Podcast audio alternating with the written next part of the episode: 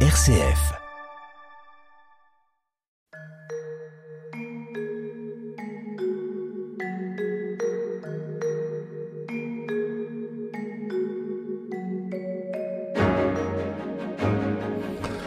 Bonjour à tous, au micro Frédéric Mounier. Chaque semaine, je vous accompagne tout au long de cette euh, émission Où va la vie? Cette conversation consacrée aux nouvelles questions éthiques.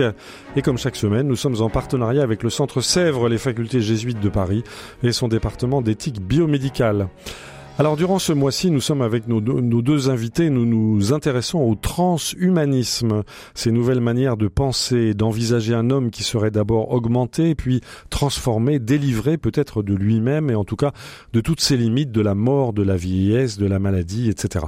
Donc nous scrutons au fil de nos échanges ces nouvelles ingénieries du corps et de l'esprit qui nous promettent peut-être l'immortalité et nous nous interrogeons jusqu'où peut aller la fusion entre l'homme et la machine et les au fond, ces transhumanismes veulent-ils la mort de Dieu? Alors, nous sommes en compagnie du père Éric Charmetan. Bonjour.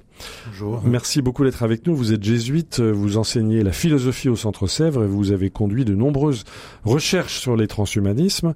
Euh, Franck Damour, bonjour. Vous êtes en duplex avec nous, vous êtes historien des idées, euh, professeur agrégé à l'Université catholique euh, de Lille, euh, notamment vous tenez la chaire éthique, technologie et transhumanisme et vous avez publié plusieurs essais consacrés au transhumanisme. Euh, leur titre, Le transhumanisme, deux points, quel avenir pour l'humanité? C'est écrit en collaboration avec David Dohat aux éditions Le Cavalier Bleu en 2018 et puis aux éditions Erol en 2019, Le transhumanisme. Voilà, avec vous nous allons donc poursuivre cet échange et cette conversation pour essayer d'approfondir et de mieux comprendre ces mouvements transhumanistes. Où va la vie? Frédéric Mounier. Alors la semaine dernière, nous avons essayé de comprendre d'où ça vient, de comprendre qui étaient les hommes et les femmes. Nous avons évoqué cette fameuse lettre à, Mère Nature, euh, signée Max More, qui envisage clairement de modifier la constitution humaine, de ne plus tolérer la tyrannie du vieillissement et de la mort, euh, de compléter le néocortex par un métacerveau. Alors moi j'ai envie de vous demander, j'entends d'ici là les, questions des, auditeurs, est-ce que au fond, Éric Charmetan, est-ce que tout ça ce sont des projets avec disons des auteurs de science-fiction dans leur coin qui militent un peu pour une nouvelle cuisine de l'humanité ou est-ce qu'au fond derrière ça il y a beaucoup d'argent? Est-ce qu'il y a un projet, un véritable projet industriel, Éric Charmetan? Bah, il me semble effectivement que l'influence de la science-fiction est assez importante. On voit avec Aldous Huxley. Euh, notamment son meilleur des mondes, le Soma, ou son ouvrage Il, avec le Moksha. Euh, et donc c'est vrai que dans, dans les années 70-80, Timothy Leary, euh, en fait, qui était l'apôtre du LSD à l'université de Harvard. Une drogue forte. Voilà, oui, voilà. c'est ça. Et donc, en fait, qui était aussi, euh, il avait le slogan Turn on, Tune in, Drop out. Donc, libération mystique, contestation. Mm -hmm. Donc, avec cette dimension, effectivement, d'élargissement de la conscience. Et euh, bon, c'est quelqu'un qui va beaucoup marquer, par exemple, Nancy Clark, devenue Natasha Vitamore, ou même Max O'Connor, devenu Max Moore. Donc c'est vrai que ces deux figures en fait importantes du transhumanisme californien euh, vont être très marquées aussi par euh, toutes ces recherches euh, effectivement d'élargissement de, de, la conscience par par les drogues. Mais alors, sont-ils de simples militants ou est-ce que derrière il y a des puissances financières et technologiques? Bah, disons que le l'apport, en fait, les, les jusque dans les années, je dirais peut-être 2000, 2000 jusqu'à 2005 en gros, c'est surtout en fait un courant de, de militants, mais qui n'ont pas des moyens financiers considérables. C'est après en fait que ce courant va intéresser un certain nombre d'entrepreneurs oui. euh, californiens, donc qui eux de la Silicon Valley, de la Silicon Valley, qui eux ont beaucoup d'argent, euh, donc mm -hmm. effectivement comme Google, qui va créer une, une, université de la singularité, en fait. En, oui, c'est son nom officiel, Université voilà, de la singularité. Voilà, en suivant justement les, les idées de Ray Kurzweil. Mm -hmm. euh, donc en fait, les, que ça soit le courant effectivement euh, extropien ou le courant du téléchargement de Ray Kurzweil, on peut dire que ceux-là ont quand même pas mal d'influence auprès d'un certain nombre, effectivement, euh, comme le mentionnait Franck Damour la dernière fois, enfin d'informaticiens, de, techniciens, de gens qui, qui sont dans les dans les entreprises technologiques euh, mhm. aux États-Unis. Alors, Franck Dabour, euh, on vient d'évoquer ces, ces penseurs, ces militants, ces idéologues, mais jusqu'à jusqu'à quel point sont-ils aujourd'hui connectés, notamment au sein de la Silicon Valley qu'on vient d'évoquer euh, en Californie, avec des puissances industrielles et technologiques de haut niveau, comme par exemple Google? Alors, il y a peu de liens directs en fait. Hein. Oui. Le mouvement de la militance, c'est un mouvement de, qui comporte ou qui mobilise assez un nombre relativement faible de personnes, qui mhm. sont assez rarement des personnes ayant une influence. Euh, euh, en général, ce qui s'est passé, c'est que lorsque des personnes issues de ces mouvements militants ont acquis une certaine reconnaissance, comme Nick Bostrom par exemple, ils se sont détachés de ces mouvements militants parce que transhumaniste n'est pas une étiquette, euh, ça, ne génère pas une odeur de mhm. sainteté et on ne se présente rarement comme étant un transhumaniste ou adhérent aux conceptions transhumanistes quand on est aux responsabilités quelque part. D'accord. Donc euh, il y a une déconnexion entre les deux. Maintenant, ça ne veut pas dire qu'il n'y ait pas de diffusion de certaines idées, de certaines représentations de l'homme, euh, dont les sur, dont les n'ont pas le monopole d'ailleurs. Hein, euh, et là, on peut effectivement parler d'une influence. Alors, quelles sont les, si on regarde les technologies euh, existantes générées par des transhumanistes, à ma connaissance, il n'y en a qu'une seule, c'est le Bitcoin. ah oui, ça vient du transhumanisme. en fait, il se trouve que la plupart des informaticiens qui ont mis au point les éléments techniques pour forger le Bitcoin mhm. étaient membres d'Extropy. Euh, on, ne connaît rien sur le fondateur, le créateur du Bitcoin, qui est un prête-nom, qui s'appelle Nakamoto, mais, euh, mais historiquement, tous les autres sont intimement liés et ils voulaient, avec cette monnaie numérique, contourner l'État et trouver des moyens financiers de mettre en œuvre ben, tous les projets, notamment en matière de cryogénie ou de mhm. colonisation spatiale. Donc voilà, ça c'est là on a un lien direct. Après, si jamais euh, quelqu'un comme Elon Musk. Et oui, j'allais vous en parler. voilà, a emmené des hommes sur Mars. Oui. Euh, il réalise quelque chose qui fait partie des utopies transhumanistes, mhm. coloniser l'espace, même si ça n'intéresse pas tous les transhumanistes, mais ça fait partie de leur histoire. Et euh, sans que lui-même ait jamais adhéré à ma connaissance à un mouvement, euh, il, en reprend quand même assez Oui, c'est la même mouvance d'une certaine façon. Oui, c'est ça. Voilà, c'est ça, tout à fait. Donc voilà, c'est assez compliqué de savoir exactement. On peut pas euh, comme ça. Mhm. les, les, seuls liens qu'on peut trouver, c'est des think tanks euh, auxquels appartiennent des personnes qui euh, ont été membres euh, du mouvement transhumaniste et qui sont financés par des bailleurs de fonds venant de la Silicon Valley, hein, notamment des think tanks autour de l'université d'Oxford, par exemple, mhm. hein, en Angleterre.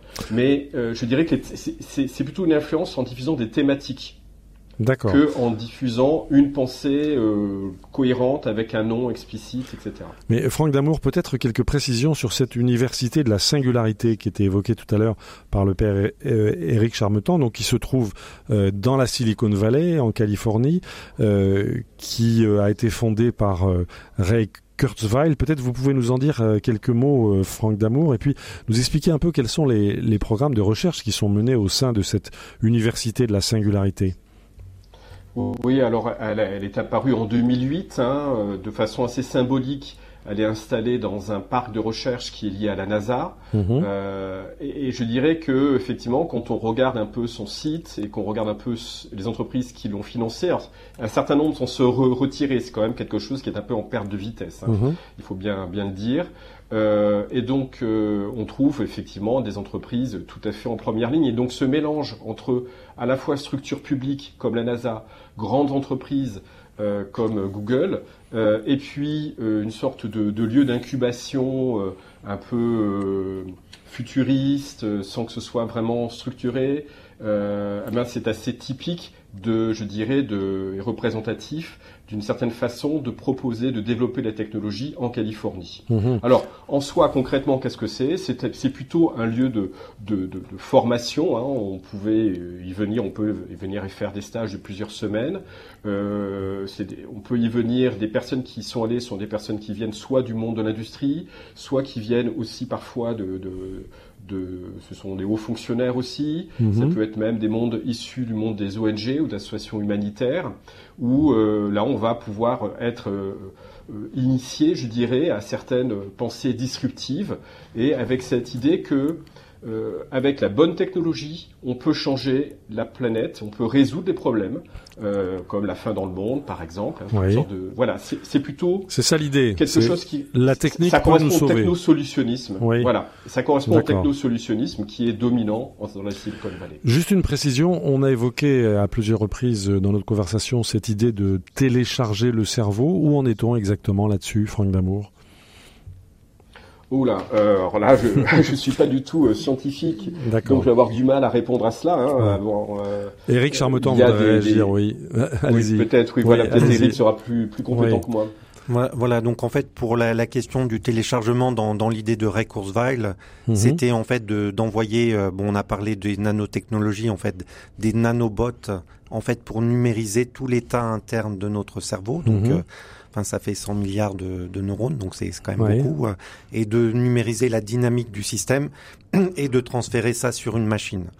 Euh. Mais en fait, on en est très loin parce que euh, il y a des problèmes énergétiques. En fait, euh, le cerveau humain est d'une efficience énergétique exceptionnelle, I- Inégalé. inégalée. Pour l'instant, insurpassable. et donc en fait, Ouais. même en fait, donc il y avait eu des, des essais justement pour donc en fait on n'a pas l'énergie sur Terre pour euh, pour euh, réaliser ça. on l'a pas ou on l'a pas encore, Éric Charmeton Bah, disons, on voit qu'on a quand même des, des soucis euh, d'énergie, euh, Oui. récurrents, et que en tout cas, si on l'a, ça sera pour quelques individus. Mhm. euh, mais en tout cas, même d'un point de vue informatique, on est très loin encore d'avoir les machines qui pourraient réaliser ça. Donc on peut, que- on peut se rassurer là-dessus. bah, c'est vrai que Ray Kurzweil, euh, initialement, voyait la singularité en 2029. Ouais. Alors maintenant, il a reculé, euh, je crois, c'est plutôt vers pas gagné. 2045. D'accord. Euh, mais euh, Ok. Alors il y a d'autres techniques qui ont été évoquées dans le cadre de la fusion homme-machine, ce qu'on appelle les exosquelettes. Les exosquelettes, euh, ceux qui parmi nos auditeurs euh, vont voir euh, la dernière version du film Avatar verront des exosquelettes qui sont en action. Ça a l'air tout à fait impressionnant. Où en est-on, Eric Charmetan? Ça, ça avance? Est-ce que notre corps va pouvoir être épaulé en quelque sorte par des machines qui vont nous permettre de décupler nos énergies? Alors l'exosquelette, on peut dire effectivement que ça, ça existe euh, tant au niveau civil en fait pour porter des charges lourdes Mhm. euh, que effectivement aussi pour euh, aider des personnes tétraplégiques. Il y a des essais aussi en cours dans un certain nombre d'hôpitaux en France. C'est utilisé aussi au niveau militaire pour euh, en fait porter des charges lourdes sur le, le champ de bataille. Oui. Euh, donc effectivement, ça, ça existe déjà. Alors il me semble en fait que dans le transhumanisme, on voulait aller peut-être plus loin en fait du côté du, de la fusion en fait corps-machine, plus aller vers le cyborg. Oui. Donc euh, Le plutôt- robot en quelque sorte? Non, oui, alors c'est ça, pas ça le bon peut mot. Ça peut être le robot, Oui. mais ça peut être aussi avoir des prothèses euh, ou qui décupleraient la, la force, enfin de se faire couper un bras pour avoir un bras artificiel plus puissant. Mon Dieu. Enfin, Ce qu'on appelle le bras bionique, c'est ça? Voilà, oui. Oui. Alors effectivement, là aussi, il y a, il y a des recherches en fait par rapport à justement à des blessés de guerre, euh, bah, de, de pouvoir leur connecter des, des prothèses. Et de fait, il y a des choses assez fantastiques. On peut faire, euh, on voit des prothèses où on fait un 360 degrés du poignet. Mhm. Donc euh, ce que ce qu'un Ce que poignet nous ne pouvons pas faire. ce que nous ne pouvons pas faire. Mais ça demande bon un apprentissage quand même assez long. Et puis euh, effectivement, il y a toujours euh, la sensation du membre fantôme. En fait, Eh au oui. niveau de la, Qui est familière aux personnes amputées. voilà, oui. Ouais. Donc en fait, euh, il y a aussi euh, des inconvénients. Enfin, Sur la question de la, la recherche dans la lutte contre le vieillissement, où en est-on Éric Charmetan? Alors disons que de, de ce côté-là, on peut dire euh, il y a la figure d'Au- d'Aubrey de Grey, euh, donc euh, à l'université de Cambridge, donc qui avait créé le, ce qu'il appelait le programme Sense, donc des stratégies pour une sénescence négligeable, euh, en fait. euh, C'est un joli mot. Voilà. Une sénescence négligeable. Oui, et donc en fait, il avait en fait euh, vu sept causes possibles éventuellement de justement du vieillissement, donc de de par exemple d'empêcher les mutations de, de l'ADN, oui. euh, de limiter en fait des déchets dans les cellules, etc. Alors ce, ce programme en fait, il était critiqué d'un point de vue scientifique, euh, savoir est-ce que vraiment euh, c'est c'est cette cause et euh, souvent c'est très interrelié dans le corps humain, donc euh, Mhm. en agissant simplement sur une cause, euh, peut-être qu'on crée aussi d'autres d'autres problèmes ailleurs. À mon sens, en fait, on peut pas dire qu'on ait beaucoup progressé. Enfin, il y a eu beaucoup Mhm. d'études Oui. sur ce sujet, mais on peut pas dire qu'on on ait progressé. voilà. En vous écoutant l'un et l'autre, Éric Charmetan et Franck Damour, on a le sentiment que finalement, euh, comment dire, les docteurs Folamour ne sont pas euh, ne sont pas encore aux manettes. C'est-à-dire que si on vous entend bien, toutes ces recherches euh, patinent, toutes ces recherches marquent le pas. Franck Damour, vous, confirmez ce climat général un peu d'attente vis-à-vis de, de, grandes évolutions qu'on avait cru possibles pour la technique, mais qui finalement marquent le pas aujourd'hui? Oui, alors ces attentes, en fait, il faut bien comprendre que le rôle de ces attentes dans le développement euh, industriel. Oui. En fait, les industries euh, aujourd'hui euh, fonctionnent beaucoup autour de, de, de promesses. Oui. Euh, il y a une économie de la promesse. Et lorsque vous faites des promesses euh, assez extraordinaires, vous avez plus de facilité à mobiliser des fonds. Et donc, les, certains grands industriels, comme les dirigeants de Google par exemple, euh, ou même Elon Musk, aiment bien utiliser un discours euh, qui joue sur trois modalités. On mhm. va vous promettre de vaincre la mort, par exemple. Mais en même temps, on va vous dire non, nous ne sommes pas des apprentis sorciers et nous ne sommes pas des transhumanistes. Mhm. Euh, et on va vous faire des choses plus raisonnables. Euh, voire on peut même, ils peuvent même adopter une posture de dénonciation des risques liés au développement des technologies. Elon Musk, par exemple, est à l'origine d'une entreprise euh, qui travaille sur la connexion entre le cerveau et la machine pour lutter contre l'avènement hypothétique d'une intelligence artificielle entièrement autonome et découplée de l'être humain. Ah oui, mais c'est un alibi ou c'est une réalité? Ben, je, je, pense qu'il y a. C'est, alors, je suis pas dans sa tête, hein, mais en tout cas, c'est sûr structurellement. Structurellement, il y mhm. a euh, euh, un besoin de promettre des choses extraordinaires, et même si ces promesses se dégonflent peu de temps après, pour mhm. pouvoir amorcer la machine. Ça a été le cas des nanotechnologies, ça a été le cas de, du renouveau de l'intelligence artificielle. Euh, et euh, voilà. Et donc, du coup, le transhumanisme est assez utile. Il joue un mhm. peu le rôle d'idiot utile en la matière. Euh, et puis, je pense qu'il y a aussi une part d'adhésion personnelle de certains de ces dirigeants à euh, ces idéaux qui se voient pas simplement comme des chefs d'entreprise, mais comme des, des bienfaiteurs de l'humanité. Hein. je pense que Elon Musk est tout à fait intimement euh, à ce qu'on peut voir, persuadé d'avoir une sorte de rôle un peu messianique à jouer euh, sur, sur la Terre. Alors vous avez évoqué, Franck Damour, euh, l'intelligence artificielle. Avant de nous quitter, je voudrais vous faire écouter une nouvelle, disons, expression culturelle, euh, peut-être, de ces univers transhumanistes. C'est un programme d'intelligence artificielle qui s'appelle AIVA, qui est connu pour générer des partitions et des arrangements à partir de grandes bases de données. Et je voudrais vous faire écouter quelques mesures de, de un tube plutôt pop rock, dit-on, qui est, sorti de ces sessions d'intelligence artificielle. Écoutons ce que cela donne.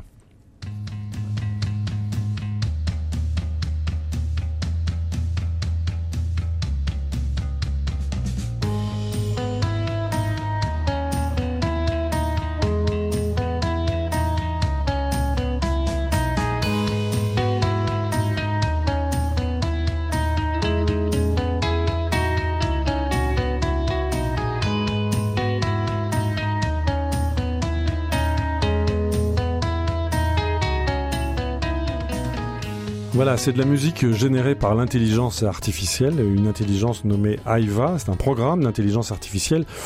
Avec mes mots de l'ancien monde, je dirais que c'est plutôt de la musique d'ascenseur ou de la musique de parking, et c'est pas très concluant. Eric Charmetan, je vous vois sourire. Oui, oui, bah, je crois qu'il y a eu aussi des essais pour euh, compléter peut-être l'œuvre de Beethoven aussi. Ah oui, euh, carrément. Voilà, oui. Donc. Et euh, alors, qu'est-ce que ça bah, a En fait, au regard, enfin, de ce que j'avais écouter, puis en tout cas de, de l'avis de musicologue, c'était très décevant. Hein. Parce que de fait, euh, par rapport à la créativité humaine, enfin, le côté, enfin, de, forme de, de rythme, enfin, et qui, voilà, de, aussi de créer de l'inattendu, du nouveau, enfin. Là, en fait, on reproduit des, des schémas déjà. C'est de la reproduction ad libitum, quoi. Il n'y a pas beaucoup de part de créativité. Alors évidemment, euh, à, arrivé à ce stade de nos, de nos conversations, on, arrive bientôt euh, à l'issue de cette deuxième émission, et puis derrière, nous aurons une troisième semaine où nous allons poursuivre ce débat autour des transhumanismes avec nos deux invités, le père Éric Charmetan, jésuite, et puis euh, Franck Damour, qui enseigne ces questions-là à l'Université catholique de Lille. La grande question qui nous vient à l'esprit, c'est euh, ces transhumanismes euh, portent-ils en germe quelque chose qui serait de l'ordre d'une nouvelle religion, une religion sans révélation Comment vous voyez ça, Éric Charmetan, vous qui êtes jésuite? Bah, Disons, c'est vrai qu'en tout cas, dans, dans la version euh, enfin, classique du, transhumanisme, on est dans une forme de, mouvement perpétuel, donc de de libéralisme, en fait, des améliorations. Chacun va un peu dans son sens, même expérimente sur lui-même. Et, donc, en fait, on perd de vue quand même une dimension de l'universel, en fait, euh, qui, qui a l'œuvre dans les, les, religions, aussi d'une forme de, de transcendance. Euh, voilà, de, de, Dieu en fait qui, qui oriente aussi euh, l'histoire. Mais là, dans l'univers transhumaniste que vous décrivez l'un et l'autre, il n'y a plus de Dieu, il n'y a plus de transcendance. C'est l'homme qui est son propre Dieu.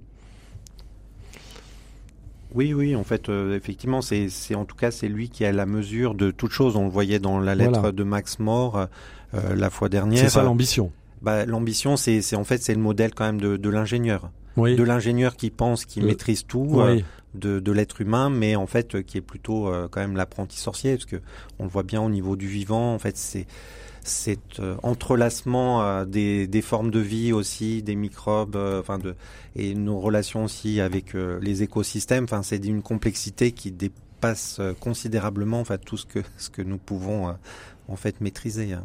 Mhm.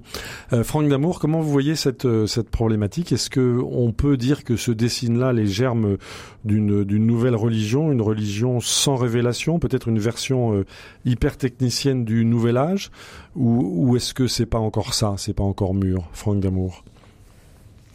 C'est une question qui agite le, le mouvement transhumaniste depuis, le, depuis les débuts en fait. Hein. Huxley Julian Huxley était intimement, était très proche de, de Teilhard de Chardin, par exemple. Mhm. Il y avait euh, toute une discussion intérieure à Huxley autour de, de, de ça, de, la possibilité ou non de, susciter le, développement ou l'apparition d'une religion humaniste, hein, sans, sans, transcendance.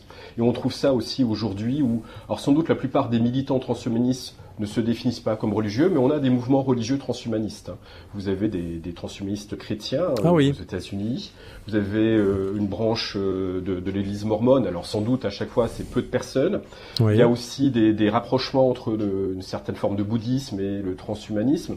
Et il y a surtout des transhumanistes qui pensent qu'il faut une religion pour pouvoir permettre à l'homme de devenir le post-humain.